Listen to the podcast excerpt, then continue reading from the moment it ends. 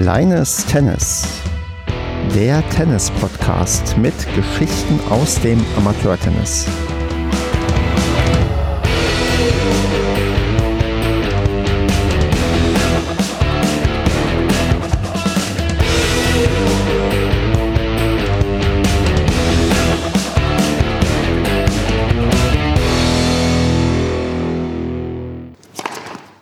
Kleines Tennis. Wir sind in Staffel 2 bei Ausgabe Nummer 4. Wir nehmen heute auf am 4.12.2020.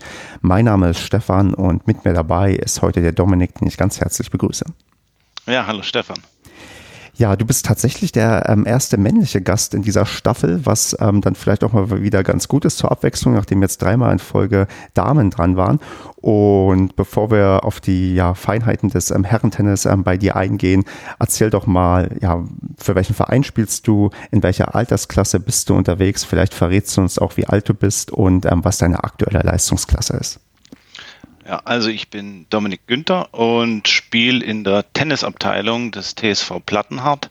Der ist in Filderstadt bei Stuttgart. Und ja, da spiele ich aktuell noch bei den Herren, obwohl mit 33 auch die 30er durchaus interessant wären. Aber ja, da habe ich ab und zu mal ausgeholfen, aber ansonsten bin ich bei den Herren unterwegs aktiv.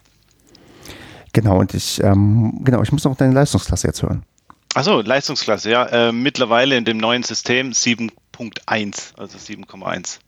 Das ist richtig, das habe ich auch ähm, recherchiert, ähm, dass du die 7.1 bist. Also mal wieder jemand, der eine einstellige LK hat und auch noch bei den Herren unterwegs ist, der es aber noch nicht geschafft hat, ähm, anscheinend ähm, ein Spiel zu absolvieren in dem neuen LK-System, was ja auch recht schwierig war, oder?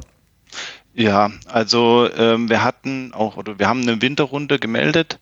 Äh, da hatten wir auch schon den ersten Spieltag, also das war, äh, ich meine, Ende Oktober, also vor dem Lockdown im Prinzip. Und äh, da war, hatte ich aber zeitlich kein, ähm, ja, hat es nicht funktioniert bei mir. Aber ansonsten, ja, hätte ich auch da gespielt, ja. Hm. Ähm, ich bin ja hier ein bisschen weg inzwischen davon, den Fokus zu sehr auf die Leistungsklasse zu legen. Aber wenn ich jetzt mal schon jemanden hier habe, der zumindest Leute kennt, die schon mal in diesem neuen LK-System ähm, gespielt haben, hat man sich denn danach irgendwie ausgetauscht, wie groß dann plötzlich die Sprünge waren, die Leute gemacht haben mit einem Match, was sie dann bei dem, ja, bei den ähm, Medenspielen oder ähm, Punktspielen irgendwie absolviert haben? Also hast du da schon so erste Erfahrungswerte mal einsammeln können von deinen Mannschaftskameraden? Ja, also wir haben uns kurz drüber unterhalten mal, aber ähm, im Moment wird es noch nicht so ausführlich behandelt, das Thema. Äh, aber man hat schon gemerkt, also gerade die oder derjenige, ähm, der gewonnen hat, das ist der Janis bei mir aus der Mannschaft, da merkt man dann schon, okay, da geht dann die, der Sprung halt mal um 0,5 oder sowas nach oben. Und äh, das wäre halt ohne das neue System gar nicht möglich und finde ich halt auch interessanter daran. Ja. Ja, ja mir geht's ähnlich. Ich bin auch sehr interessiert. Vielleicht ähm, führe ich hier dem, demnächst mal so eine Kategorie ein. Man kann ja auf ähm, der Website immer so eintippen, wenn man gegen jemanden spielt mit der und der LK und mit dem und dem Jahrgang, ähm, was dann daraus für eine neue LK resultieren würde. Vielleicht muss ich hier mal einführen, dass ich mal gucke, wenn ich gegen ja den Gast hier spielen würde und gewinnen würde, was ich dann ähm, als LK ergeben würde. Das ist vielleicht mal ganz interessant zu gucken. Ja, auf jeden Fall. Also das finde ich, finde ich auch eine, eine coole Lösung. Ähm, mein, es soll ja, glaube äh, Anfang nächsten Jahres, also im Januar, soll da ja auch noch eine App dazu rauskommen, soweit ich das gelesen hatte mal. Also ich finde es ich find's, äh, durchaus interessant. Ich bin auch voller Unterstützer von diesem neuen LK-System. Hätte mir noch die ein oder andere sagen wir, Änderung oder oder bisschen ja, feinere Anpassung gewünscht, aber man muss da ja auch, also da ist man ja nicht drin in den ganzen Entscheidungsgremien und was man beachten soll. Aber an sich ähm, finde ich es ein sehr cooles System und dann auch interessant eben mit der Vorausberechnung, wenn man sich dann die Gegner mal anschaut, ja.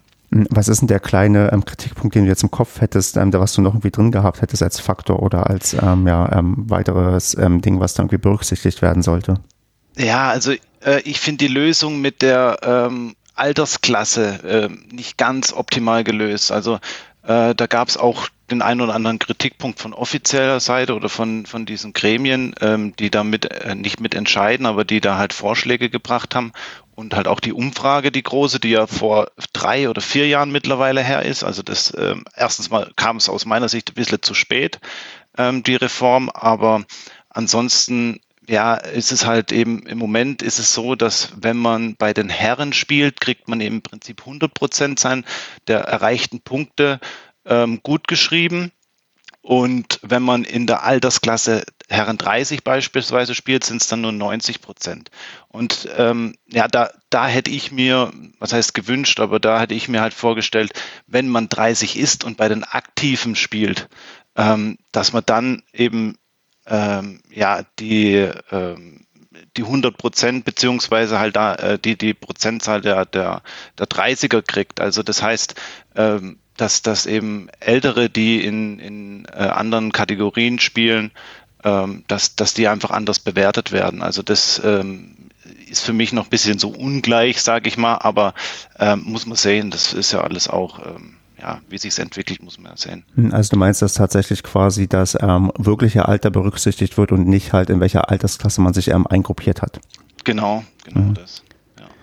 Ja, das ist, glaube ich, ein Punkt, ähm, da wird man, ich vermute fast, da wird man kräftig drüber diskutiert haben und dann das irgendwie als ähm, bessere Lösung gefunden haben. Aber wir werden ja dann sehen, wie sich das entwickelt und was das für ja, Auswirkungen hat. Ich wusste ehrlich gesagt noch gar nicht, ähm, in welche Richtung das überhaupt ähm, ja, berücksichtigt wird, weil ich dann auch noch gar nicht so im Detail mir das durchgelesen hatte. Aber damit hast du mich jetzt hier vielleicht ein Stück weit aufgeklärt, was dann ja zu berücksichtigen ist und ähm, was halt nicht.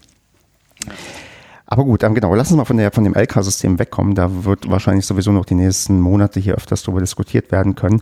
Ähm, und zwar würde ich erstmal gerne, wie so oft, über deinen Verein reden, wo du ja schon gesagt hast, dass ihr in Filderstadt seid und ich natürlich mit ähm, Plattenhardt erstmal irgendwie Berlin verbunden habe. Fußballfans werden wissen, warum, weil ähm, ich glaube, bei Hertha BSC spielt ein ähm, Spieler, der tatsächlich mit Nachnamen Plattenhardt heißt.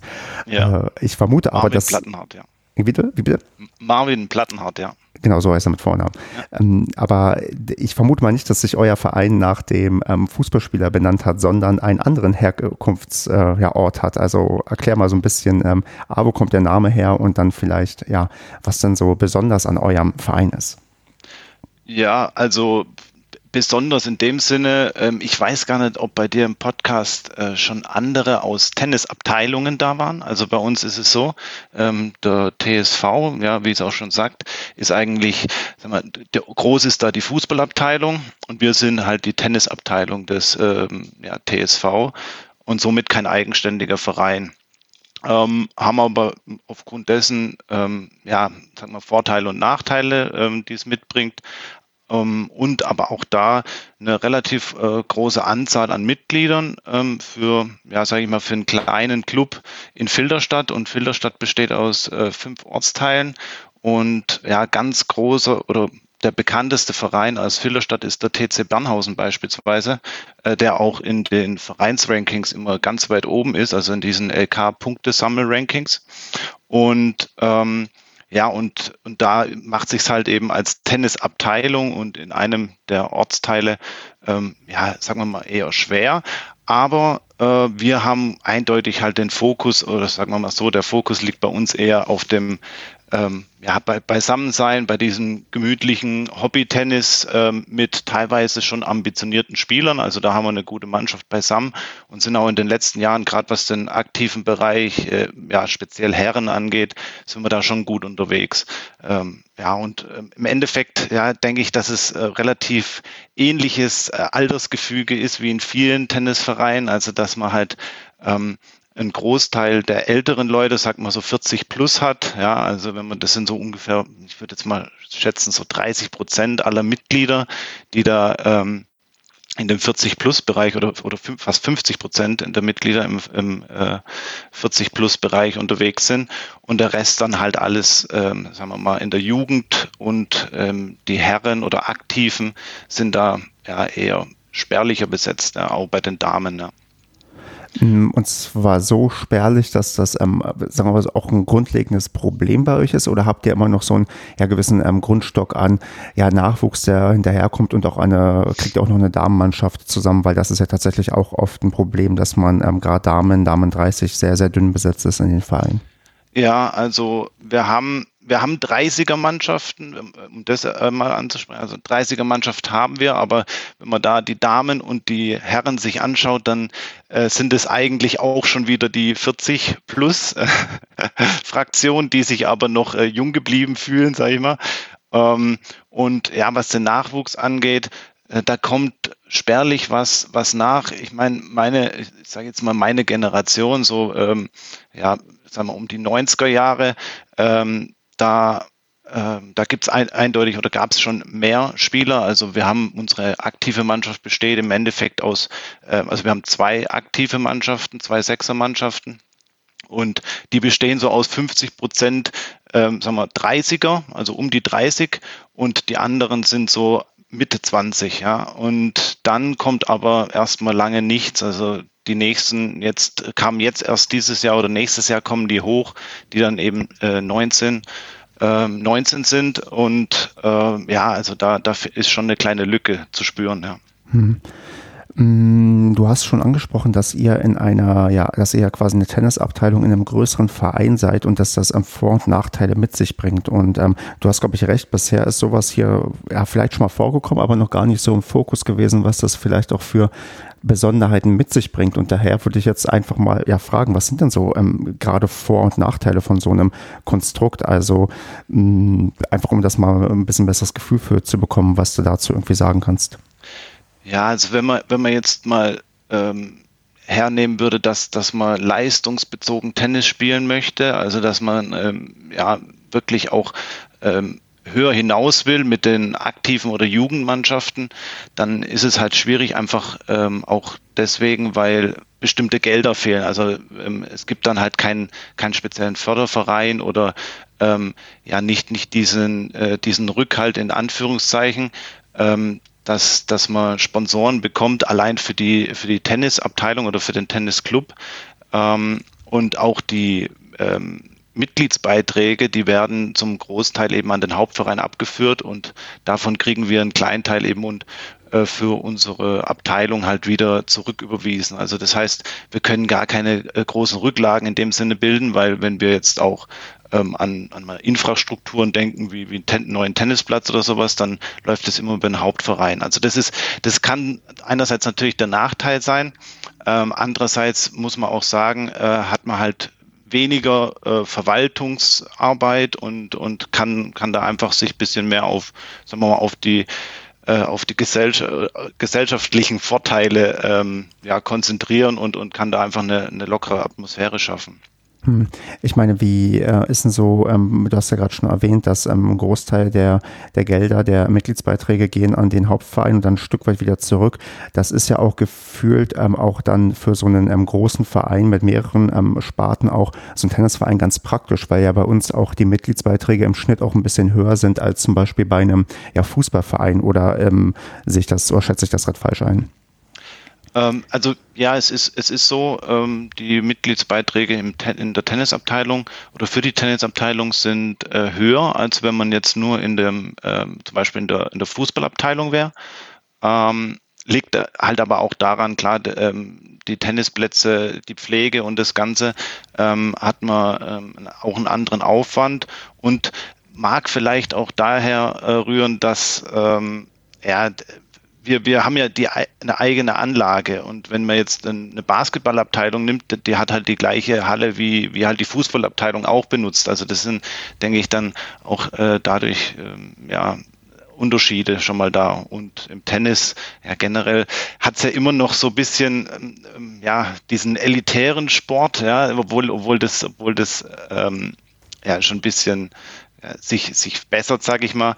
Aber ähm, ja, um, um da einfach auch konkurrenzfähig zu sein im Endeffekt und, und da die, ähm, die Anlage in Schuss zu halten, sind dann die, die äh, Beiträge zwar etwas höher als oder höher als in, in der Fußballabteilung, aber ähm, sagen wir, immer noch recht niedrig im Vergleich zu reinen Tennisclubs. Hm.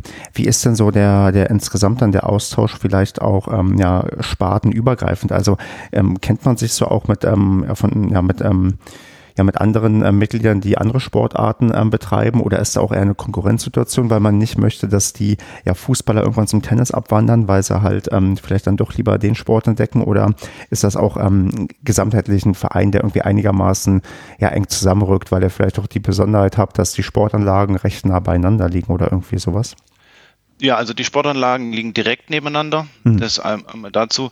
Und ähm, ja, Konkurrenz gibt es eigentlich gar nicht. Also das ist schon äh, einfach ein sehr schönes Miteinander. Und wir haben auch viele ehemalige Fußballer, äh, die dann zum Tennissport gewechselt haben im Alter einfach, ja, wenn, wenn sie dann nicht mehr aktiv spielen oder sowas. Oder auch äh, die Jugend, also ähm, Kinder, die, ähm, sagen wir mal so, bis 14 oder vielleicht sogar noch jünger, ja, ähm, so im Grundschulalter, die dann Fußball in, im, im äh, in der Fußballabteilung spielen und die kommen dann halt auch zum Tennis und, und nehmen das dann als Ausgleich. Und ähm, ja, da, da kann man eigentlich nur profitieren davon, sage ich mal. Verstehe. Mm, ich habe auf eurer Website, glaube ich, richtig gesehen, dass ihr ähm, vier Flutlichtplätze habt und damit die Hälfte eurer Plätze mit Licht ausgestattet sind, oder? Ja, das ist, das ist eine, würde ich sagen, eine ganz große Besonderheit, weil wenn man in ja, Filderstadt oder auch Umgebung schaut, äh, sind wir einer der ganz, ganz wenigen, beziehungsweise in Filderstadt der einzige, ähm, ja, oder die einzige Tennisabteilung oder Tennisclub mit Flutlicht. Und ja, vier ist halt eine Luxussituation, also das macht's, das macht die Planung gerade ähm, ja, also für mich als Sportwart äh, hatte ich ja, hatte ich glaube vorhin vergessen zu erwähnen, dass ich noch ähm, das Amt, Ehrenamt im, äh, als Sportwart noch betreibe. Ähm, macht es dann einfacher auch mit der mit der Planung der Mannschaftstrainings, weil gerade äh, auch im Sommer ist es zwar noch lange hell, aber gerade wenn es in die in die Herbstmonate oder in den Spätsommer reingeht, ähm, dann hat man ja dann doch äh, ab und zu abends das Problem mit der mit der Dunkelheit, äh, Dunkelheit und ähm, ja, und, und da macht es halt eben, hat das einen mega Vorteil und ist schon cool. Also wird auch genutzt. Äh, wir haben da auch ein alljährliches Flutlichtturnier. Gut, dieses Jahr ähm, leider nicht, aber sonst die Jahre davor haben wir mal ein Flutlichtturnier. Das geht dann um, ja, so um äh, 8., 9. ist da das Warm-up, sagt man mal so. Und dann geht's ab 10, 11 geht's dann los bis in die Nacht rein. Wirklich, wo dann durch, durchgängig bei Flutlicht gespielt wird. Ich bin ja, wenn ich sowas jetzt höre, ähm, dann immer so ein bisschen neidisch, weil gerade so Flutlichtturnier und dann bis ähm, spät in die Nacht, das klingt dann auch nach einer Sache, die dann auch, ähm, ich glaube auch dann, ich vermute jetzt noch partymäßig vielleicht ganz gut begleitet wird, dass dann auch noch mehr Leute halt länger da bleiben und vielleicht noch was ähm, trinken und essen und dass dann schon immer ein cooles Event daraus entsteht. Ja, das auf jeden Fall. Äh, also die die Events oder gerade das Flutlichtturnier, das wird auch immer ganz gut angenommen. Und generell ist es bei uns eigentlich so, die Anlage ist, ist immer voll. Also wenn man, wenn man sich das anschaut, wir haben so ungefähr 230 Mitglieder aktuell. Äh, es war auch schon die Jahre davor ein bisschen weniger. Also wir haben uns immer um die 200 Mitglieder bewegt. Aber davon spielen halt ja, so gut 90 Prozent in Mannschaften. Und äh, man hat eigentlich vor allem Dienstag bis Donnerstag da ist die Anlage proppevoll über die Sommermonate. Äh, also jetzt mal dieses Jahr ausgenommen, mhm. aber ansonsten, da, da sind 30, 40 Leute, ähm, keine Seltenheit, die dann abends noch beisammen hocken und dann halt eben auch, wenn, wenn dann ähm, abends oder wenn, wenn dann noch Mannschaftstraining ansteht und die ähm, letzten Mannschaftstraining um 21 Uhr beginnen oder sowas oder bis 21 Uhr gehen, äh, dann ähm, ja, hat man da einfach noch Betrieb auf der Anlage. Das macht es halt dann schon äh, erstens gesellig, zweitens ähm, ja, ist es eine Besonderheit. Ja, ja, das ist definitiv eine Besonderheit, wenn ich äh, gucke, dass ihr acht Plätze habt und 230 Mitglieder und das jetzt in Relation zu dem setze, was in meinem Verein zum Beispiel ist. Wir haben sieben Plätze, aber ich glaube auch ein Stück weit mehr Mitglieder. Klar haben wir auch eine recht gute Auslastung, aber wenn du sagst, dass ihr auch mit der ja, kleineren Anzahl und mit ähm, ganz vielen Spielerinnen und Spielern, die in Mannschaften am Spielen ausgestattet seid, dann ist das, glaube ich, ja, rundet das hier so ein bisschen ab, was du meinst, dass ihr sehr, ja, sehr großes, tolles Miteinander habt und das insgesamt bei euch dann doch ähm, sehr gut funktioniert und ihr da gut aufgestellt seid. Ja, absolut. Also das, das ist wirklich so ein, äh, so ein Punkt bei uns ähm, im, im, im Verein, dass de, das Beisammensein so mehr oder weniger den Fokus darstellt. Also die, ähm, wir haben einige ähm, ja, ehemalige oder ähm, ja, einige Spieler gerade in den letzten Jahren dazu gewonnen, die eben in den sagen wir mal, leistungsorientierteren oder in den reinen ähm, Tennisclubs ähm, ja, gespielt haben, die sich dann aber da auch nicht mehr in, de, in der Mannschaft so richtig wohlgefühlt haben. Das heißt, äh, da, da ging's, da war kein, kein Miteinander. Also da hat sich nicht unbedingt jeder äh, jeder untereinander gekannt. Ja, am Spieltag äh, fährt man dann ähm, oder man fährt zum, zum Spieltag und dann äh, hat es da drei neue Jugendliche, sage ich jetzt mal, wenn man die Aktiven nimmt, ja, die, die zwar gut integriert werden sollen, aber man hat da gar keinen so persönlichen Bezug und das ist halt der, der, ähm, ja, der große Pluspunkt, sage ich mal, bei uns, ähm, dass, dass es da hauptsächlich ähm, mal, der, die Geselligkeit der Fokus ist und dann halt eben daraus ein, ein super ja, Mannschafts- oder Team Spirit entsteht und wir da ja einfach dadurch unsere Leistung, muss man auch sagen, ähm, eigentlich un, un leistungsfähiger sind auch schon. Ja? Also die, die an Spieltagen oder erfolgreicher sein können. Ja. Also mich hast du gewonnen. Wenn ich mal nach Filderstadt ziehen sollte, dann ähm, hättest du mich, glaube ich, schon allein wegen der Flutlichtanlage überzeugen können. Aber ich glaube, der Verein wäre auch für mich sehr, sehr passend und ähm, zu dem, was ich ähm, gerne suchen würde. Ja, also ich denke, ich denke, die Flutlichtanlage soll nicht der, der Punkt sein, weshalb man der, äh, bei uns bleibt, sondern ich glaube, es ist wirklich, es ist wirklich der, der Spirit, sage ich mal, der in, in, dem, in der Abteilung herrscht, ja. Dann ist es halt so, wegen der Flutlichtanlage komme ich und ähm, wegen des Spirits bleibe ich. Ja, so, so kann man es gut zusammenfassen, denke ich. So geht es wahrscheinlich vielen. Mm, wie lange bist du denn schon da im Verein Mitglied? Ist das dein ähm, ja, erster und einziger oder warst du vorher auch schon mal woanders unterwegs? Ähm, also es ist so mein erster Verein im Prinzip. Ja. Also wir, sind äh, nach Filderstadt gezogen, da war ich so in etwa drei, vier Jahre alt. Und äh, in dem Alter hatte ich dann auch wirklich angefangen mit Tennis. Also ich habe davor schon ein bisschen mal mit, mit, mit den Eltern auf dem Platz äh, Zeit verbracht, ja. Ähm, aber dann da in dem Tennisclub äh, eigentlich Tennis spielen gelernt, sagen wir es mal so. Ähm, wie gesagt, war mein erster Club, den ich dann äh, über die ganze Schulzeit bis zum Studium auch treu geblieben bin. Dann ähm, während dem Studium oder im Studium dann nach, bin ich dann nach Konstanz gezogen und bin dann da in den Verein eingetreten und war dann während meiner Studienzeit in Konstanz eben im Tennisclub und habe da gespielt. Und ja, und dann hat es mich beruflich wieder zurück äh, zu den Wurzeln oder beziehungsweise in meine Heimatstadt gezogen. Und ja, und bin dann natürlich selbstverständlich direkt wieder ähm, in die Tennismannschaft hier in Plattenhardt gewechselt. Warst du aber trotzdem konstant ein Mitglied im Verein oder bist du zwischenzeitlich auch dann ähm, ausgetreten? Ja, ich bin, ich bin zwischenzeitlich ausgetreten. Ähm, ja, ich hatte, ich hatte da so ein bisschen, sagen wir mal, ein, ein, ein Sonderdeal mit der Abteilung, weil ich davor halt ähm, auch schon das äh, Amt des Sportwarts ähm, ja, betreut habe. Und ja, da, da, dass ich eben ohne Mitgliedsbeitrag trotzdem spielen darf, also kostenfrei spielen darf, wenn ich mal da wäre, in den Ferien beispielsweise, also Semesterferien oder so. Und deswegen habe ich mir ehrlich gesagt dann auch das äh, Geld gespart und bin dann aber, äh, klar, als ich dann wieder hier war, bin ich dann wieder direkt eingetreten. Da fehlen dir aber dann ein paar Jahre, um dann irgendwie frühzeitig ein Jubiläum feiern zu können, oder? Ja, leider. Also meine, meine äh, ganzen Kumpels äh, in meiner Mannschaft drumherum, oder nicht alle, aber ein paar, ähm, die wurden jetzt äh, geehrt für, ich glaube, 25 oder gab es auch schon einen, der 30 Jahre Mitgliedschaft hat. Ja, da geht es aber dann nicht um die Abteilung, sondern wirklich um den kompletten Verein. Ja, ähm, ja das war dann schon ja, schade mit anzusehen, sage ich mal, ähm, dass die geehrt wurden und ich noch nicht, aber ja, so wichtig ist es dann auch nicht.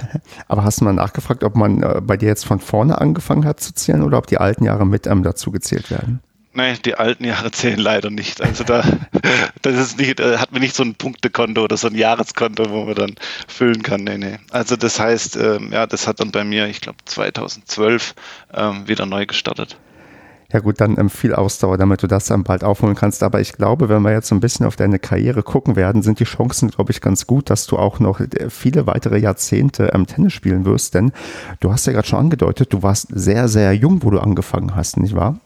Ja, also ich habe so mit, ja, sage sag ich mal, zu dem Zeitpunkt, äh, wenn man mal als Kind oder Kleinkind einen Schläger äh, halten kann, ähm, ja, seitdem spiele ich eigentlich Tennis. Ja. Anfangs, ähm, damals haben wir noch in, in Oberbayern, also in der Nähe von Bad Tölz gewohnt oder gelebt. Ähm, und ja, da habe ich so meine ersten die, äh, die Anfänge im Tennis äh, mitgemacht, ja, wo mir dann die Eltern den Ball zuwerfen und ich einfach nur mal versucht habe, den Ball dann zu treffen. Oder auch ähm, mit einem äh, mit einem Onkel oder Uronkel, äh, muss man sagen, ähm, dann Softball. Ich weiß nicht, ob das dem einen oder anderen noch bekannt ist. Ich glaube, das wird so auch nicht mehr gespielt. Also Softball viel gespielt und ähm, ja, da damals, äh, als ich dann immer mit dem, mit dem kleinen Tennisschläger rumge äh, rumgerannt bin, haben sie mich auch schon, ähm, ja, es war ja Anfang der 90er, äh, haben sie mich immer Bobbele genannt. Mhm. Das war so ein kleiner Spitzname zu der Zeit. Ähm, ja, also seitdem habe ich eigentlich äh, den Tennisschläger in der Hand und habe ihn auch nie wieder weggelegt. Du stammst demzufolge auch aus einer sehr tennisbegeisterten äh, Familie. Ja, also die Eltern haben, würde ich sagen, so um ja, 20 oder, oder ja, spätes Teenie-Alter haben die angefangen mit Tennis ähm, in ihrer Heimat und ja, und das hat sich einfach so ähm, ja, eingeimpft, sage ich mal, bei mir. Hm, hast du dann Geschwister, die dann auch Tennis spielen mussten oder ähm, bist du Einzelkind und der Einzige, der ähm, Tennis spielt ähm, als Nachwuchs deiner Eltern? Nee, nee, also ich habe eine, eine Schwester, die auch Tennis spielt, ähm, die aber jetzt das, sagen wir mal, nicht so ganz äh, verfolgt hat, ähm, so intensiv. Äh, die hat äh, anfangs gar keinen Tennis gespielt, dann ähm, sagen wir, mit 10, 12 meine ich, hat sie dann wieder angefangen oder hat sie mal angefangen, ähm, hat es dann aber auch wieder aufgehört, weil, weil andere Interessen da waren und ist aber jetzt auch äh, wieder richtig aktiv dabei und hat richtig gute Fortschritte gemacht und spielt bei uns da in der Damenmannschaft, ja. Ah, verstehe.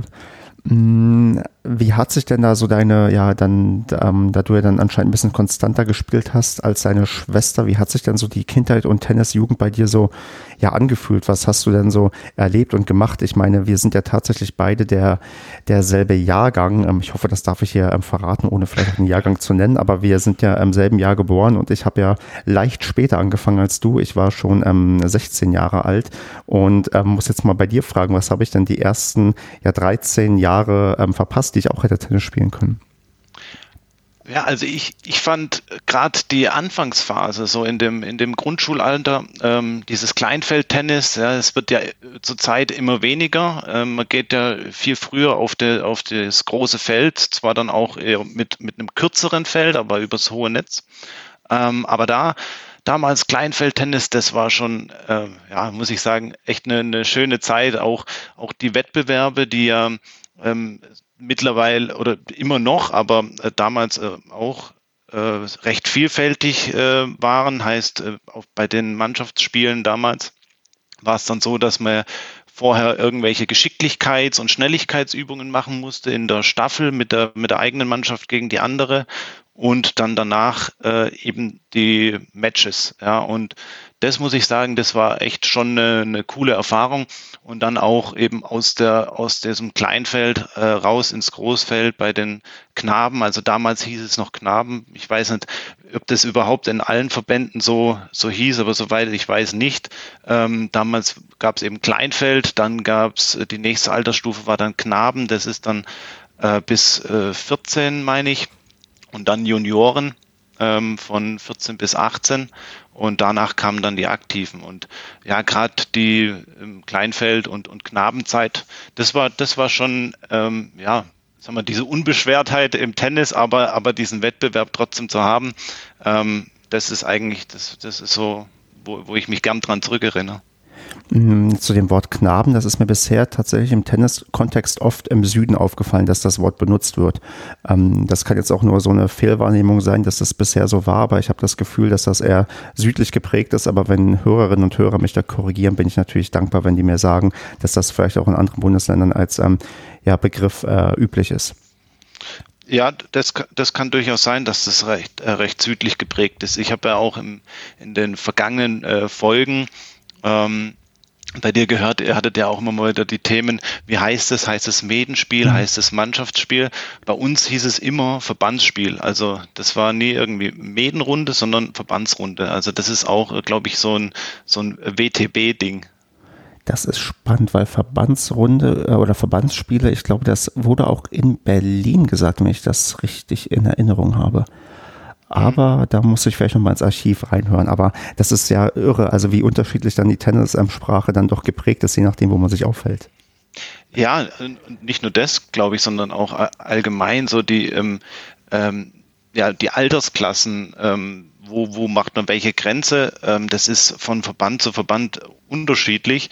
Und äh, da muss ich sagen, bin ich auch froh, dass zumindest mal mit dem LK-System eine äh, deutschlandweite Einheit Einheitlichkeit geschaffen worden ist, weil ähm, irgendwo will man ja auch Vergleichbarkeiten herstellen äh, zu anderen Verbänden. Und äh, wenn man da immer irgendwelche Systemwechsel hat oder, oder irgendwelche anderen Bezeichnungen, ähm, ja, dann macht es das auch ein bisschen schwieriger. Ein Problem, was ich dabei dann natürlich sehe, ist, dass ähm, natürlich die Vereinheitlichung was bringt, aber wenn jetzt dann ähm, du eine LK, keine Ahnung, 7 aus Brandenburg hast und eine LK 7 aus äh, vielleicht einem deutlich leistungsstärkeren Umfeld wie äh, irgendwo in Nordrhein-Westfalen, dann ist es auch wieder nicht ganz so eins zu eins umzurechnen, weil sich da vielleicht dann auch die, ja, die, die, die generelle Leistungsstärke ein bisschen anders einpendelt. Ja klar, also bei uns, das ist allein schon bei uns bemerkbar ähm, in, den, in den Bezirken, die man, die man hat, in den verschiedenen. Ähm, da ist eine LK10 in einem, in einem Bezirk in, in Stuttgart hier bei uns in der, in der Gegend auch ein bisschen was anderes, wie wenn man da weiter, sag ich mal, aufs Land rausgeht. Naja, gerade die ähm, Großstädte ziehen dann immer ein bisschen mehr Leistungsstärke an als die ja, kleinen äh, Örtchen ähm, drumherum. Und das ist dann vielleicht der Trick, wie ich mich noch ein bisschen künstlich hochboosten kann, indem ich einfach aufs platte Land irgendwo mal ein paar LK-Turniere mitmache. Ja, das ist, das, das war auch teilweise schon mal meine Taktik, ja. Hat das denn funktioniert? Ja, also das, das muss ich sagen, das hat dann schon funktioniert. Wobei ich ehrlich gestehen muss, äh, da kam dann schon auch aus, aus den, den Städten der ein oder andere angefahren. Also dann äh, haben da mehrere die gleiche Idee und dann ähm, hat man doch wieder das, äh, die gleiche Situation. Sehr schön. Mm, du hast hier schon ähm, früh, äh, wie ich das weiß, angefangen, ähm, Sportwart zu sein. Du hast ja schon gesagt, du bist aktuell immer noch Sportwart und hast, wenn ich das hier richtig notiert habe, in dem Alter damit angefangen, wo ich erst überhaupt angefangen habe, den Schläger zu schwingen, und zwar mit 16. Ja, also das, damals durfte man oder man darf, glaube erst mit 18 ein, offiziell ein Ehrenamt begleiten. Ähm, bei mir gab es dann die ja nicht Ausnahme, sondern ähm, wir haben das so gemacht. Äh, es gab eine bei ähm, eine Spielerin bei den Damen, äh, die über 18 war und die hat mich halt gefragt, ob ich mit ihr das Amt zusammen begleiten will, also so äh, Co-Produktion im Endeffekt. Und habe dann äh, spontan und, und ja eigentlich gleich ja gesagt und ja und dann ähm, hat sich das so entwickelt. Also dann ähm, habe ich da die ersten Schritte machen können, habe dann mit ihr ähm, das so, ja, das Amt einfach, sagen wir mal, begleitet oder mitbegleitet und dann auch ähm, ja, später übernommen, als ich dann 18 war. Ja, und dann während dem Studium, ähm, ja, als ich dann in Konstanz war, habe ich dann sogar auch dort äh, nach dem ersten, ich glaube, das war nach dem ersten Jahr dort im, im Tennisclub, habe ich dann auch den, äh, das Amt des Sportwarts übernommen. Und ja, und das hat sich so irgendwie immer aufrechterhalten. Also als ich wieder zurückkam, ähm, ging auch kein Jahr rum, als ich dann wieder ähm, ja, in meinem jetzigen Verein dann das Sportwartamt begleiten durfte. Hm, wie kam es denn bei deinem ersten Engagement dazu, dass man auf dich zugekommen ist? Hat man verzweifelt jemanden gesucht, der da unterstützt? Und warst du der Erste oder der, der Fünfte, der gefragt wurde? Weißt du noch, wie man da ausgerechnet auf ähm, dich kam? Ja, also das, das ähm, hat sich irgendwie, ich sag mal, so ergeben. Also ähm, wie gesagt, die ähm, Spielerin aus den Damen, die wollte das sehr gerne machen und hat sich alleine erstmal nicht so zugetraut, ähm, würde ich jetzt mal behaupten. Und hat halt jemanden gesucht, der, der, der mit ihr halt die Aufgaben betreut. Und ja, und dann wurde ich im Prinzip einfach von ihr gefragt und dann war das so, ja, sagen wir mal, war das so dann geschwätzt, mehr oder weniger, wie man auf Schwäbisch sagt. Und ähm, das hat dann auch, ähm, auch in Co-Produktion dann gut bei euch funktioniert. Ja, das war, das war echt in Ordnung. Also ähm, ich habe mich dann mehr auf die Meldung ähm, konzentriert und sie eher so mal das ein oder andere Turnier organisiert oder so. Hm. Wenn ich jetzt gucke, dass du dann ja inzwischen dann sogar äh, ich, ja fast auf ja doch tatsächlich fast auf zwei Jahrzehnte irgendwie als Sportwart ähm, zurückblicken kannst ähm, mit kürzeren Unterbrechungen, hat sich das Amt denn in deinen Augen in der Zeit ähm, verändert? Zumindest ähm, also jetzt nicht unbedingt also wenn du es nicht aufs Globale irgendwie benennen kannst, dann vielleicht auch fürs dich irgendwie persönlich ist sind da irgendwie Sachen deutlich ähm, verschiedener im Vergleich zu ja Anfang der 2000er, wie es halt heute ähm, betrieben wird? Puh, äh, ist für mich, glaube ich, äh, ja, nicht schwierig zu sagen, sondern für mich hat sich eigentlich nicht viel verändert. Ähm, liegt aber vielleicht auch einfach an dem Verein, in dem ich, in dem ich bin. Das heißt, ähm, wir waren nie der Verein, der nach Mitgliedern ringen musste, der, der versucht äh, hat, irgendwie ganz oben mitzuspielen. Ja, also wir hatten immer eine gute Basis, wir haben eine, eine super Jugendarbeit, äh, mit einer sehr engagierten Jugendwartin, die seit ich äh, überhaupt denken kann, äh, dort Jugendwartin ist. Und ähm, ja, das ähm, ja, da, da, da, da haben sich jetzt nicht so viele Sachen verändert, sage ich mal. Ähm, klar, man, man äh, wenn man mit dem einen oder anderen ins Gespräch kommt auf einem Turnier oder so und der und man weiß, der kommt aus der Nähe und ist ein, ist ein cooler Typ, dann äh, versucht man den schon mal vielleicht dazu über, zu überreden, ähm, ja, spiel doch mal bei uns oder trainier doch mal mit oder so, ähm, um, um da, ja, sagen wir, die Spieler zu akquirieren, aber, aber im Grunde genommen hat sich, hat sich da nichts verändert, ähm, wenn ich, wenn ich das so überlege. Hm. Das Einzigste, was ich in dem, in dem Zusammenhang aber sagen kann, ist, dass ähm, von der Tennisabteilung, in der ich jetzt bin, zum Tennisverein, Tennisclub in Konstanz, wo ich war, dass sich da schon de, de, der Grundsatz bisschen ändert. Also ähm, ja, gerade was, was, äh, wenn du leistungsorientierter spielst, dass du dann mit Spielern reden musst und vielleicht auch ähm, bisschen die Goodies verteilen musst, damit die Spieler kommen, ja, oder, oder auch mal äh, die Spieler bezahlen in dem Sinn. Und ähm, ja, also das, das, das ist aus meiner Sicht ein, ein Unterschied. Hm. Wie sind denn sonst so dann vielleicht mal noch mal ein bisschen allgemeiner die Tätigkeiten, die du als am Sportwart ja aktuell so in der Regel durchführen musst? Was ist dann jetzt äh, Mannschaftsmeldung hast du ja schon genannt, aber was ist dann noch so sind so klassische Tätigkeiten, die man ja ähm, in, in, in Filderstadt als am Sportwart ähm, anzugehen hat? Äh, einmal die Vereinsmeisterschaften, die alljährlichen ähm, die wir durchführen. Ähm, das machen wir in einem, in einem wir, überjährigen System. Also da gibt es jetzt nicht ein oder zwei Wochenenden, wo die durchgeführt werden, sondern das läuft, also gibt es eine Auslosung, dann läuft das in entweder in einem K.O.-System oder Gruppenphase, laufen die dann übers Jahr hinweg, ähm, wo sich die ähm, ja, die Spielpartner im Endeffekt verabreden müssen. Und dann gibt es halt eine Deadline, bis äh, zu welchem Zeitpunkt halt äh, beispielsweise die erste oder zweite Runde gespielt werden muss. Ähm, das ist ein Thema. Äh, dann natürlich ähm, neben der Mannschaftsmeldung auch das Organisieren des Mannschaftstrainings, also in, in, ähm, ja, in Absprache mit unserem Vereinstrainer. Äh, das heißt, da geht es darum, halt zu koordinieren, okay, welche Mannschaft darf um, äh, um welche Uhrzeit, auf welchem, auf welchen Plätzen, ähm, an welchem Tag spielen. Also das sind, das sind so mal die, die äh, großen Punkte, sage ich mal, äh, die für mich da ja, zu tun sind.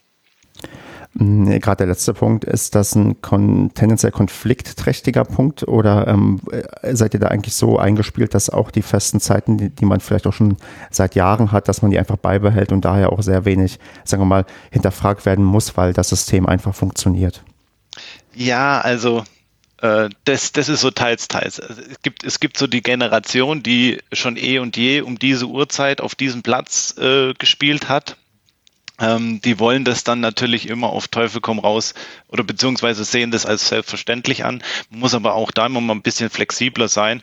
Aber im, im Grunde genommen verändert sich nicht viel. Ja. Also es ist eher bei den, bei den Mannschaften, sagen wir mal, bei den Damen 30 oder bei den Damen ist so ein Thema, ja, wenn, wenn die dann äh, Kinder haben und sowas und, und dann ähm, da die Zeiten sich eventuell verändern, ähm, wo man die Kinder von der, äh, von der Schule, vom Kindergarten oder von ihren anderen Sporttätigkeiten abholen muss, hinbringen, dann gibt's halt für manche ähm, ja halt da ein, Zeitthema oder, oder Tages ähm, Themen, die dann manchen Tagen nicht durchführbar wären oder irgendwie so.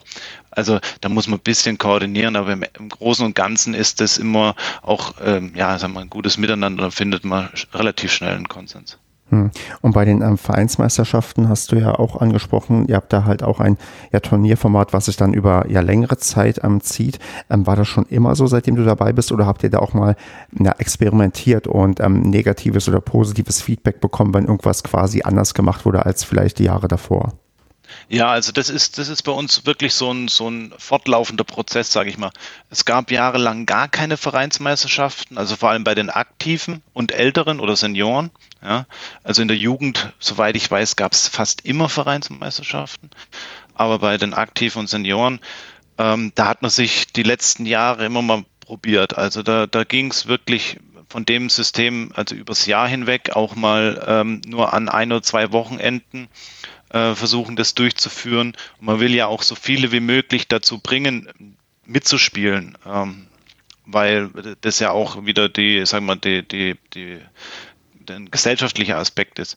Ähm, und ja, also da ist, sag mal, hat sich das schon bewährt, äh, dann, dass man es über die ganze Saison durchführt, dann mit den, mit den Austragungen der Finals und so weiter, äh, das ist immer so ein Thema, auch, auch wieder der Zeitlichkeit. Ja, dann muss man es äh, im September meistens oder ist es im September immer ähm, angesetzt worden und dann sind dann viele auch da im Urlaub und so weiter. Das es ist dann schon ein Punkt, wo sich das immer wieder entwickelt oder immer ähm, ja, einfach verändert. Ja, und wo man da ein bisschen auch Feedback braucht. Ja, das, das ist für mich halt tatsächlich sehr, sehr spannend zu hören, weil ich habe bei uns ähm, dieses Jahr ersatzweise mich um die Vereinsmeisterschaften gekümmert und ähm, da auch ein paar Sachen ähm, entdecke ich jetzt so ein bisschen wieder, was auch Problempunkte sind, wo man auch sich dann auch Schritt für Schritt wahrscheinlich entwickelt, auch in die Richtung, wie es am besten für einen Verein passt. Hm, wie ist das denn so? Sagen wir mal, vereinsübergreifend? Hast du auch mit anderen Sportwarten irgendwie Kontakt oder kriegst du da mit, wie da gewisse Sachen ähm, gelöst werden? Oder bist du da dann doch eher quasi ähm, intern bei dir nur als Sportwart unterwegs? Ja, also da bin ich ehrlich, da sind wir schon eher in unserer eigenen kleinen Welt unterwegs. Ähm, ich ich glaube aber auch, dass es, dass es nicht immer ja, sag mal, gut vergleichbar ist, kommt ja auch auf das, auf das Gefüge drauf an. Ich meine, wenn du es angesprochen hast, dass ihr bei euch ähm, bei sieben Plätzen ähm, irgendwie nur äh, und über 300 Mitgliedern, ähm, da ist, da ist es dann schon anders wie bei einem, ähm, bei einem, bei einem Club, der 200 Mitglieder hat und ähm, davon aber alle spielen.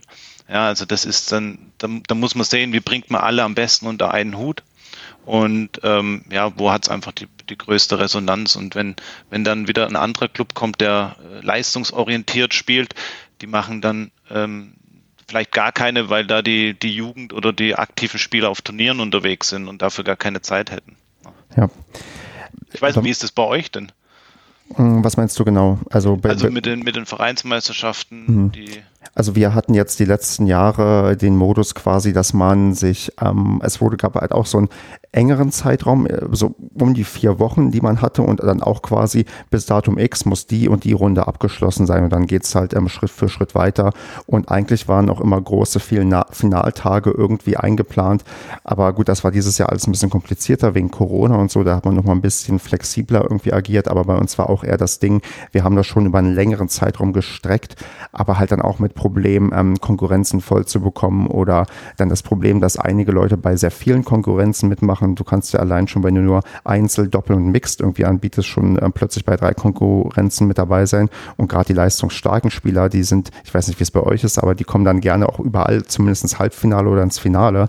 Und dann wird das schon recht voll irgendwann äh, mit dem Spielplan für gewisse Leute. Und da ähm, dann auf die entsprechenden Bedürfnisse Rücksicht zu nehmen, das ist dann tatsächlich auch eine ja, Herausforderung, wo ich dann auch ähm, dann dabei war, mich da eher heranzutasten und zu gucken, was ist überhaupt sinnvoll und was nicht. Ja. Ja, also das, das kenne ich, das kenne ich sogar persönlich. Also da hatte ich äh, letzt, letzten Jahre, da war ich im Mixed, im Doppel und im Einzelfinale oder beziehungsweise Einzelhalbfinale, sowas, ja. Ähm, also da, da ist dann schon echt voller Spielplan. Da, da gab es auch schon einen, äh, ein Finalwochenende, wo ich wirklich an einem Tag, äh, ich glaube, vier oder fünf Matches am Stück gemacht habe. Also äh, Einzel, Doppel, Mixed, äh, Doppelfinale und so weiter. Also das war schon heftig dann. Wie viele Vereinsmeistertitel ähm, stehen denn bei dir auf dem Kerbholz? Uh, äh, da müsste ich lügen, aber ich meine, es sind aktuell drei oder vier, ja. Über alle Konkurrenzen insgesamt? Ähm, also jetzt so die letzten Jahre, äh, Herren. Also gut, über alle Konkurrenzen, da sind es bestimmt, oh, das, das sind acht oder so. Also Mixed ähm, habe ich äh, zwei oder dreimal in Folge gewonnen. Ähm, do, äh, Herren Doppel ähm, wäre jetzt dieses Jahr das, das Triple oder das vermeintliche Triple in, in Sicht gewesen. Ähm, ja, und bei den, ähm, bei den Aktiven, da sind es aktuell zwei oder drei. Ja. Das ist ähm, fast schon zu erwarten bei äh, ja, deiner langen Tenniserfahrung, bei deiner Leistungsklasse. Ich, ich finde es ganz spannend, mit dir echt hier zu reden, weil ich merke, wir kommen gar nicht so sehr auf das konkrete Tennis, sondern auf ganz, ganz viel drumherum. Und das ist halt super spannend. Und ich würde jetzt auch weiter quasi gar nicht so sehr auf das ja, konkrete Tennismäßige eingehen, denn du hast ja noch mehr ja, ehrenamtliches ähm, Zeug auf deiner Liste ähm, stehen, denn du, ja, Sportwart hat hier irgendwie nicht ausgereicht, denn ich glaube, du warst auch mal in irgendeiner Form Schiedsrichter. Ja, nicht Schiedsrichter, Linienrichter war ich. Das, das, ist ja für mich quasi fast das Gleiche, aber ähm, du warst zumindest ähm, mal dabei, ähm, ja auf dem Tennisplatz Entscheidungen zu treffen als Linienrichter. Erzähl mal, wie ist denn dazu gekommen? Ähm, ja, das hat eigentlich auch einen interessanten Ursprung. Und zwar in Plattenhardt oben, direkt neben unserer Anlage, hat es eine große Tennishalle. Ähm, das ist die Fischerhalle. Mittlerweile ist da eine Sprungbude drin, also so Trampolinhalle. Aber früher, ähm, gerade 90er Jahre, ähm, hat dann der Dieter Fischer mit, ähm, hat ein Turnier, ein, ein internationales äh, WTA-Turnier ausgerichtet. Und das hat sich profiliert und wurde eben zum Porsche oder war, glaube ich, sogar von Anfang an der Porsche Tennis Grand Prix, der mittlerweile ja ein, äh, mit das beliebteste äh, WTA und nicht Masters Turnier ist äh, auf der Tour und der jetzt in der Porsche Arena in Stuttgart stattfindet. Aber der hat direkt oben bei uns in der ähm, ja, in der privat betriebenen Tennis, äh, Tennishalle stattgefunden. Und zu der Zeit, also gerade 90er Jahre, ähm, haben dann die umliegenden Tennisvereine haben dann Ballkinder gestellt. Und über die Entwicklung, klar, Ballkinder, dann ähm, knüpft man die Kontakte auch zu den sogenannten Officials. Äh, und ja, und dann, dann rutscht man da mehr oder weniger rein oder wird gefragt, ob man sich denn auch vorstellen könnte, dann, wenn man zu alt für Ballkind ist, äh, dann Linienrichter mal zu machen. Ja, und so bin ich im Endeffekt reingerutscht. Ab wann ist man ja zu alt als Ballkind? boah, ich glaube, das war bei uns so äh, um die 16 Jahre. Also mit 14 war ich noch Ballkind, mit 15 äh, vielleicht auch, ja, aber dann, dann ging es zu den Linienrichtern. Und ähm, gibt es da ein Mindestalter? Also warst du dann so, so 16 Jahre alt, als du das quasi angefangen hast? Ja, also bei Linienrichter war ich, äh, war ich 16. Ich weiß nicht, ob es da ein, ein, konkretes Mindestalter gibt, aber ähm, man braucht da schon ein bisschen Erfahrung oder auch Lebenserfahrung, weil gerade wenn man auf Profiturnieren dann, und das geht relativ schnell, ja, dann als Linienrichter auf Profiturnieren unterwegs ist, muss man ja auch äh, dann die sagen wir, wichtige Entscheidungen an der Linie treffen. Und ähm, ja, da, da sollte man vielleicht dann schon das, ein gewisses Alter oder eine Kaltschnäuzigkeit ähm, haben, sich da auch zu trauen, laut und entschieden zu rufen. Das ist, ähm, also äh, tatsächlich, ich hatte bisher so dieses ähm, Thema Linienrichter noch gar nicht so auf dem Zettel, weil äh, ich weiß nicht, Linienrichter sind ja wirklich eher so die, also die Nebenrolle, ich meine jetzt äh, die ganz provokante Frage, warum nicht ähm, Stuhlschiedsrichter? Also warum ist es bei dir, weil ich glaube, du, es ist bei dir beim Linienrichter geblieben, oder? Ja, also das ja, als Linienrichter kann man halt, kann man halt ohne Ausbildung ähm, da in, im Tenniszirkus mitspielen, sage ich mal. Aber ähm, ja, da kam dann auch relativ schnell die, Fra die Frage, ob ich dann nicht eine Schiedsrichterausbildung machen will. DTB-Schiedsrichter beispielsweise, ähm, wenn man die dann hat, äh, also die, die wird dann auch mit einer, mit einer Prüfung ähm, ja, belegt und, und, ähm, und dann wird man auch ähm, so die ein oder anderen Bundesliga-Spiele ähm, ja, schießen müssen, wenn man sich de, dafür entschieden hat. Ja, aber ja, wie gesagt, äh, Linienrichter ist halt was, was man ohne Ausbildung machen kann und dann, ähm, ja, und, und, und, und so halt mal mitspielen. Ähm, und äh, du sagst ohne Ausbildung, aber so einen kleinen ähm, Wochenendlehrgang, wo man zumindest sagt, ähm, wo man, wie man sich hinzustellen hat und äh, auf was man achten muss, das gibt es dann schon, oder? Ja, also für die, äh, die da ganz neu drin sind, klar, also da, da gibt es dann mal so einen, so einen Probedurchgang, aber im Endeffekt ist das wirklich, äh, da wird man fast ins kalte Wasser äh, geworfen und ähm, ja, und dann, dann steht man an der Linie und muss halt entscheiden. Ja. Also ähm, ja, und vor allem für diejenigen, und oftmals sind es diejenigen, die auch selber Tennis spielen, ähm, für die ist, die, die kennen es aus dem, nicht nur aus dem Fernsehen, sondern auch von ihren eigenen Entscheidungen. Und dann, ähm, ja, ist das, ist das manchmal ein Selbstläufer. Und das Einzige, was man dann braucht, ist ähm, einigermaßen gute Augen oder gibt es noch andere Voraussetzungen, die man vielleicht erfüllen sollte, um Linienrichter zu sein? Nö, ich denke, ich denk, gute Augen sind immer, immer hilfreich, äh, aber auch da äh, ja, selbstbewusster einfach zu sein, dann äh, sich zu, äh, trauen, sich zu entscheiden. Also das ist auch ein, auch ein Aspekt, der, äh, denke ich, da äh, ganz äh, wichtig ist, weil wenn, wenn man mit so äh, mit einer unsicheren Stimme äh, eine Entscheidung trifft, dann äh, ja, ist es auch für den Stuhlschiedsrichter äh, Schiedsrichter schwierig, das gegenüber dem Spieler, wenn es denn doch mal eine Fehlentscheidung sein sollte, ähm, ja, gut zu argumentieren. Was hast du denn so für, sagen wir mal, größere Prominenz auf dem ähm, Platz ähm, sagen müssen, wann der Ball aus war und ähm, wann nicht? Also gibt es da auch dann so klassische Spielerinnen, ähm, die ja, die, die auch emotionaler reagiert haben oder so? Oh, ja, also es ist, ist ähm, da muss ich sagen, ist eigentlich immer recht ähm, respektvoller Umgang, gerade mit den, mit den Linienrichtern, was die Spieler oder Spielerinnen angeht. Klar gibt's dann die Emotionalen, die, die dann ähm, sich beschweren, dass äh, gerade in der Halle, wo man keine Ballabdrücke sieht, beispielsweise, ja, wo, wo dann ein Spieler oder Spielerin das anders sieht. Ähm, aber ja, meistens, meistens wird dann die Diskussion mit, mit dem Stuhlschießrichter angefangen und nicht mit dem Linienrichter.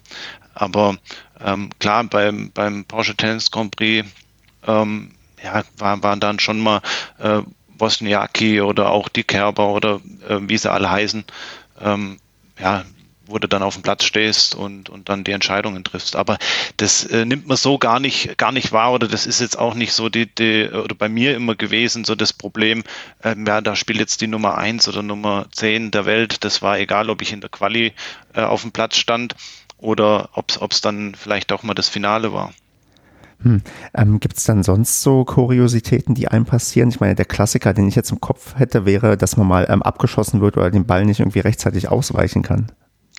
Ähm, ja, das, das, passiert ab und zu, aber, aber ist, ist auch selten der Fall. So die äh, größte Kuriosität, die ich erlebt habe, war, ähm, da habe ich, äh, war, war ich an der Grundlinie gesessen und ähm, Grundlinie ist immer so ein bisschen äh, mit die schwer, schwierigste Linie, würde ich sagen.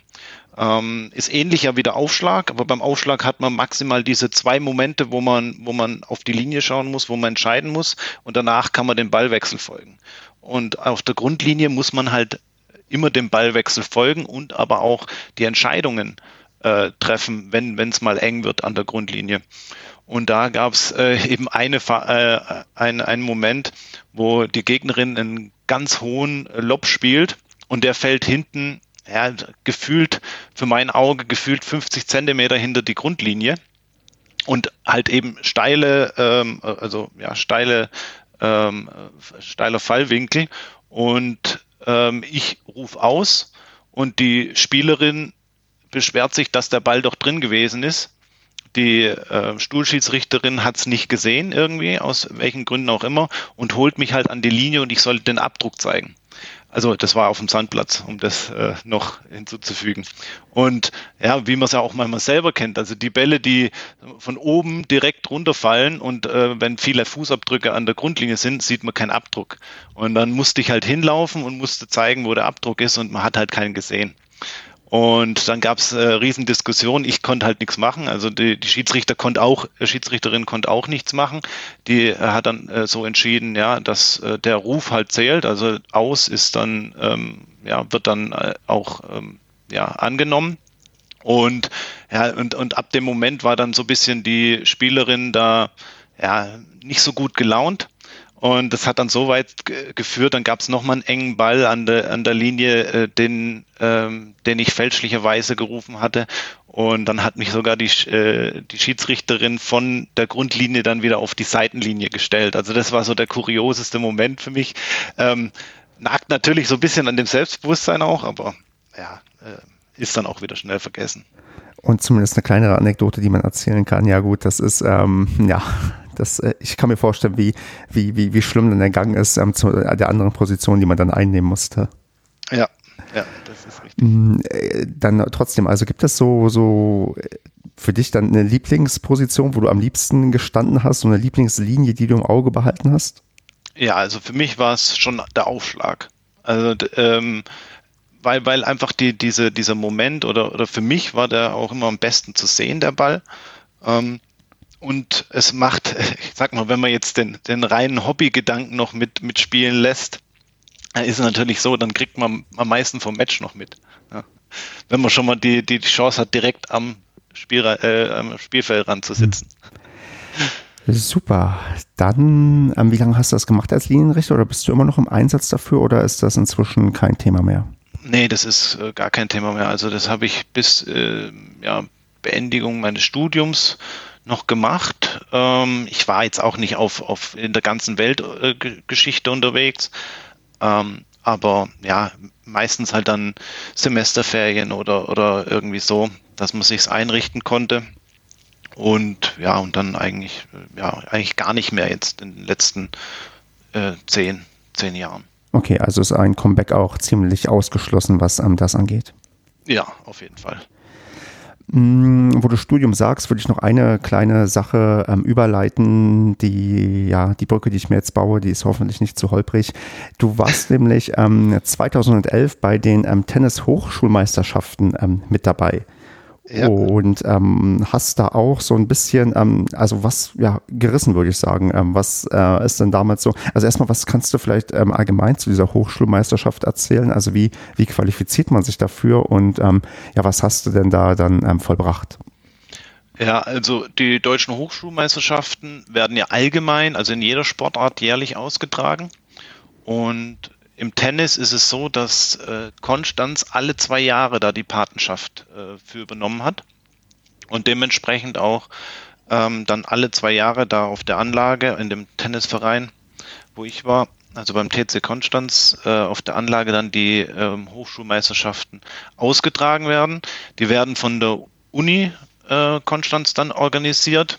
Und ja, und im Endeffekt ist es nichts anderes wie eine offene äh, Tennismeisterschaft, in der nur Studenten oder an äh, der Universität Arbeitende ähm, teilnehmen können. Also das ist, äh, da gibt es jetzt auch keine besondere Qualifikationsrunde oder sowas. Man kann sich da einfach anmelden und ja, und dann mitspielen.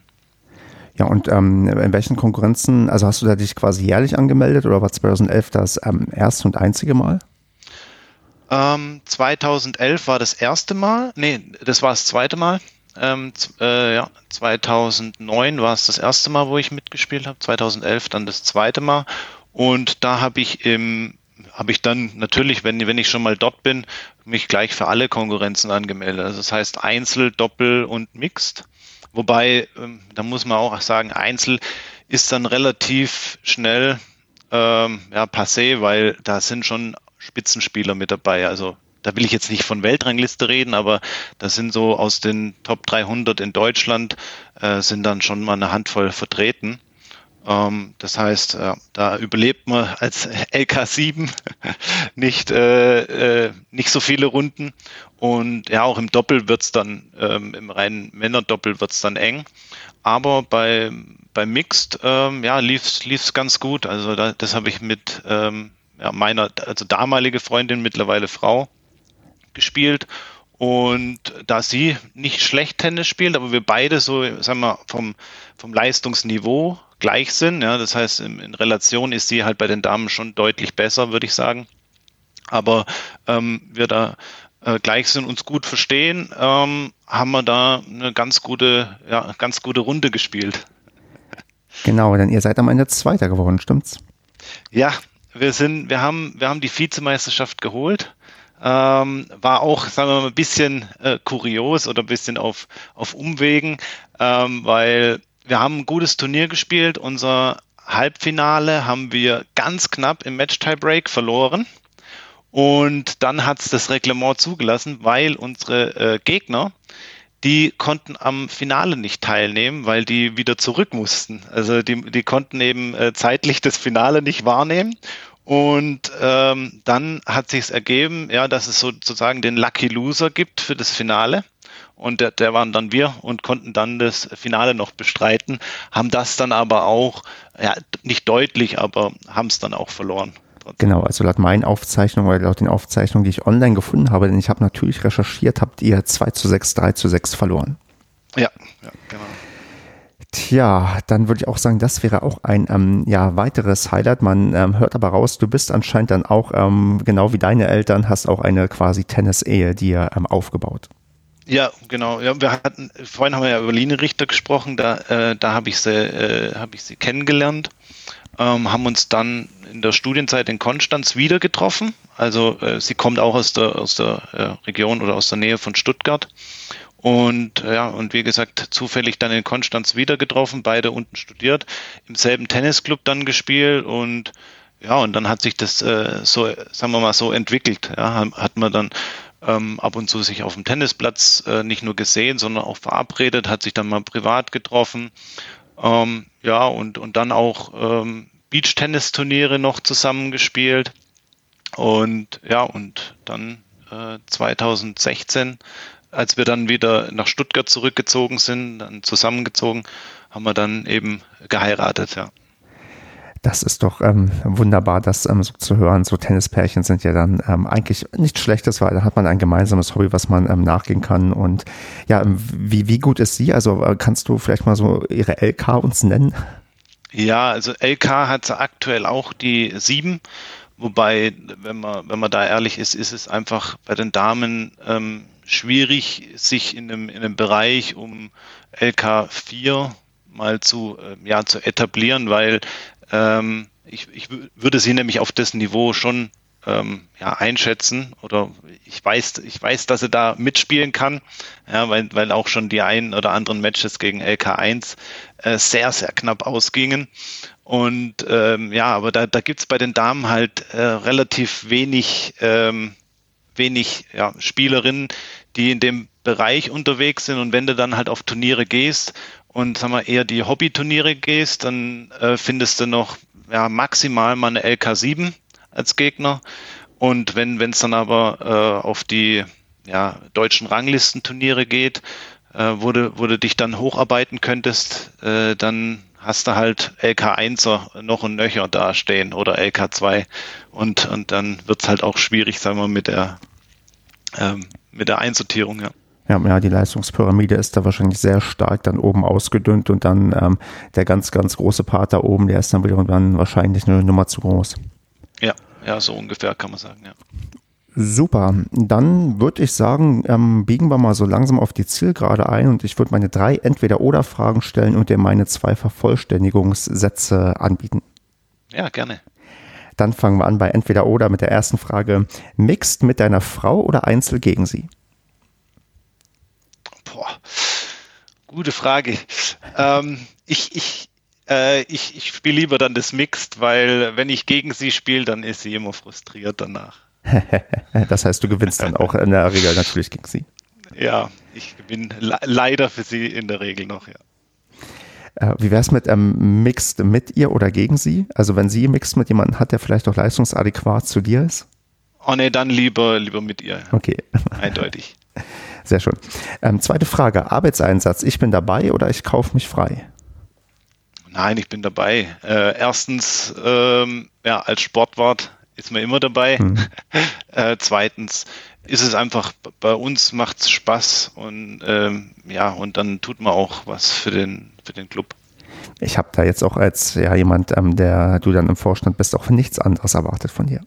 Ja, wobei man sagen muss, die, die sich freikaufen, die sind auch mal ähm, ab und zu nicht so schlecht für die, äh, für die Kasse. Nee, richtig, das ist, äh, glaube ich, auch ein ähm, Faktor. Ich meine, ich glaube, wenn ähm, bei jedem Tennisverein alle ihre Arbeitsstunden komplett ableisten würden, so viele Arbeitsstunden hat man wahrscheinlich gar nicht zur Verfügung. Also so viel Arbeit ist eventuell dann doch gar nicht da. Ja, das darf man ja offiziell nicht sagen. Natürlich nicht. Also das hast du auch nicht gesagt, deshalb nur, nee, na, nee. ich habe es vielleicht auch nicht gesagt. ähm, dritte Frage, als Linien-Schiedsrichter äh, schießen oder in der ersten Reihe zuschauen? Ja, mittlerweile in der ersten Reihe zuschauen. Habe ich mir fast gedacht, dass sich da inzwischen das so ein bisschen ähm, ja, geändert hat in der ja, Präferenz. Da kann man sein Bierchen nebenher trinken oder so, oder sich nochmal äh, ein bisschen unterhalten mit, mit dem Kumpel. Da, das ist schon die bessere Alternative. Bist du denn noch öfters dabei, dir am Turniere auch live vor Ort anzuschauen? Ja, also wenn es die Möglichkeit ähm, ja, ergibt, also wir haben ja in Stuttgart haben wir ja das Weißenhof-Turnier. Ähm, da bin ich eigentlich jährlich. Und ja, beim Porsche Tennis Grand Prix Damen-Tennis, ähm, ja, ich will da den Damen nicht zu nahe treten, aber ähm, das ist dann doch nicht, nicht ganz so spektakulär wie Herrentennis. Sagen wir es mal so. Ja, das, ähm, das ist ähm, auch eine ganz spannende Frage, was man da besser und ähm, schlechter findet. Ich äh, merke bei mir, ich kann mir auch ähm, doch, äh, also früher konnte ich mir ähm, beides sehr gut angucken. Inzwischen ist doch die Präferenz eher so ein bisschen mehr auf Herrentennis, aber ja, im Damen-Tennis ähm, habe ich auch noch, ja, also gerade bei Grand Slam-Turnieren und so, da schaue ich auch ganz, ganz gerne noch hinein, weil mir reichen auch manchmal die, nur die sportlichen Dramen und Kämpfe, die man da mit sich auf dem Platz führt, ähm, anzuschauen. Deswegen gucke ich mir auch gerne vielleicht bei uns Amateurtennis an, wenn wir ähm, Maidenspiele haben. Und dann kann ich auch bei den Damen ähm, ja ganz gut dann mitleiden und mitgehen. Ja, also ich denke, also Damen-Tennis darf man auf keinen Fall unterschätzen und, und, und gerade äh, solche Spiele wie jetzt äh, beim French Open von der Siegemund, ähm, das finde ich schon immer sehr interessant oder sehr cool anzuschauen, weil das einfach dann wieder ein taktisches Tennis ist und nicht nur dieses Haut drauf, wie es äh, eine Sharapova oder eine Williams spielt. Ähm, und deswegen, ja, ist halt die, bei den Herren sieht man es noch ein bisschen öfters, diese taktischen Mittel eher. Und ja, wobei, da ist der Weisenhof auf Rasen auch nicht das ideale äh, Turnier, aber die Atmosphäre gerade im Sommer ist da halt vor allem dabei. Hm. Dann die zwei Vervollständigungssätze. Da ist natürlich auch einer dabei, der auf deine ehemalige Tätigkeit als Linienschiedsrichter so ein bisschen einzahlt. Ähm, der erste Satz, ähm, das Hawkeye-System ist eine gute Erweiterung und äh, sollte auf jedem Hartplatz oder, oder Rasenplatz ähm, ja, vorhanden sein. Du hast schon auf dem Platz mal gestanden, wo es das schon gab, oder ähm, war das quasi ähm, noch nicht der Fall bei dir? Doch, ich war schon also in der Porsche Arena, gerade bei dem beim Porsche Tennis Grand Prix in der Anfangszeit, als es noch nicht auf Sandplatz war. Ähm, da gab es dann auch das Hawkeye. Ja. Hm, hast du dann, also bald man dann so ein bisschen die Faust, wenn dann vielleicht der eigene ähm, Call gecheckt wird und dann ähm, das auch richtig war?